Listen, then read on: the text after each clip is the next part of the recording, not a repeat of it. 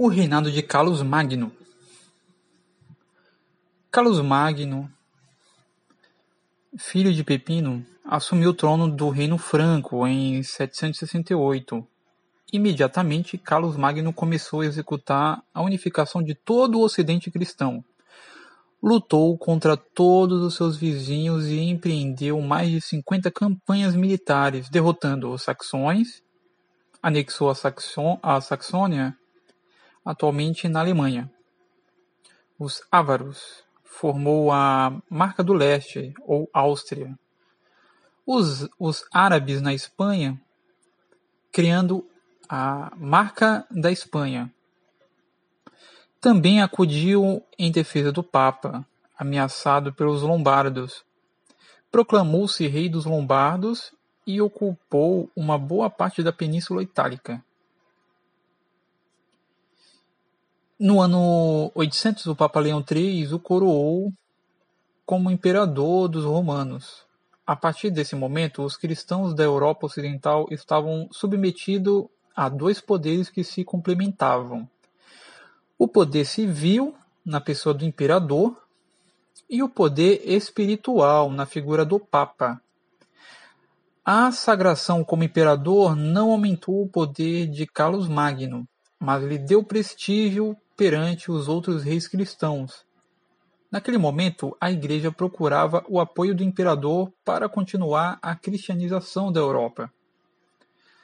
Carlos Magno dividiu o império em 300 províncias, que passaram a ser governadas por condes. As províncias de fronteira, as marcas, eram governadas por marqueses e duques. Para fiscalizar a administração destes,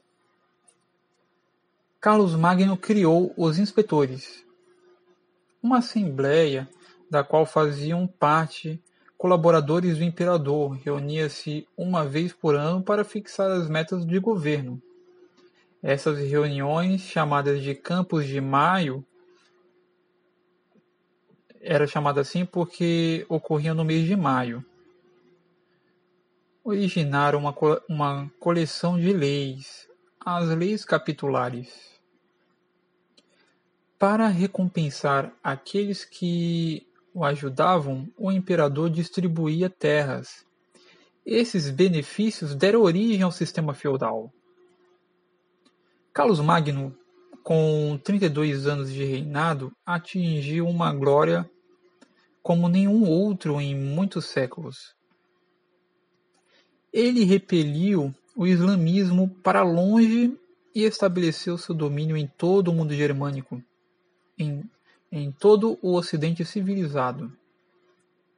O imperador e o Papa Leão III estavam impregnados do sentimento de Santo Agostinho de serem agentes da vontade divina. Por isso o imperador era coroado por Deus. A grande conquista de Carlos Magno foi no campo da cultura. Seu reinado assistiu ao renascimento das letras e das artes. E foi um período que, que foi chamado de O Renascimento Carolíngio, porque ele instituiu a escola obrigatória e gratuita nas aldeias junto às igrejas.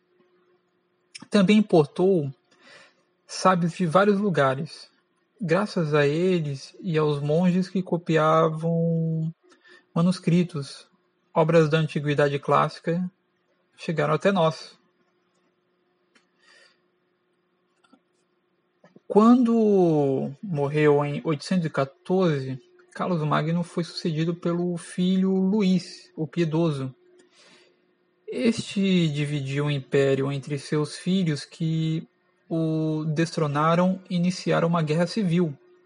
Aproveitando a confusão, condes, marqueses e outros senhores de terra começaram a discutir seus direitos com os reis. O resultado dessas disputas foi que a nobreza de terras deixou de obedecer aos reis e, e lhes tomou os poderes, tornando-se praticamente independente. Senhores fortes e reis fracos foi o saldo das guerras civis. Após a morte de Luís, seus filhos entraram em acordo e assinaram um pacto. No Tratado de Verdun, assinado em 843, dividiram o império de Carlos Magno em três partes. Carlos o Calvo ficou com a França. Luís ficou com a Germânia. Lotário recebeu a Itália, a coroa imperial e uma faixa de terras entre a França e a Germânia. Desse processo nasceram dois estados, a França e a Alemanha. Apesar disso, seus reis foram incapazes de manter a unidade e tiveram de se submeter às vontades dos nobres.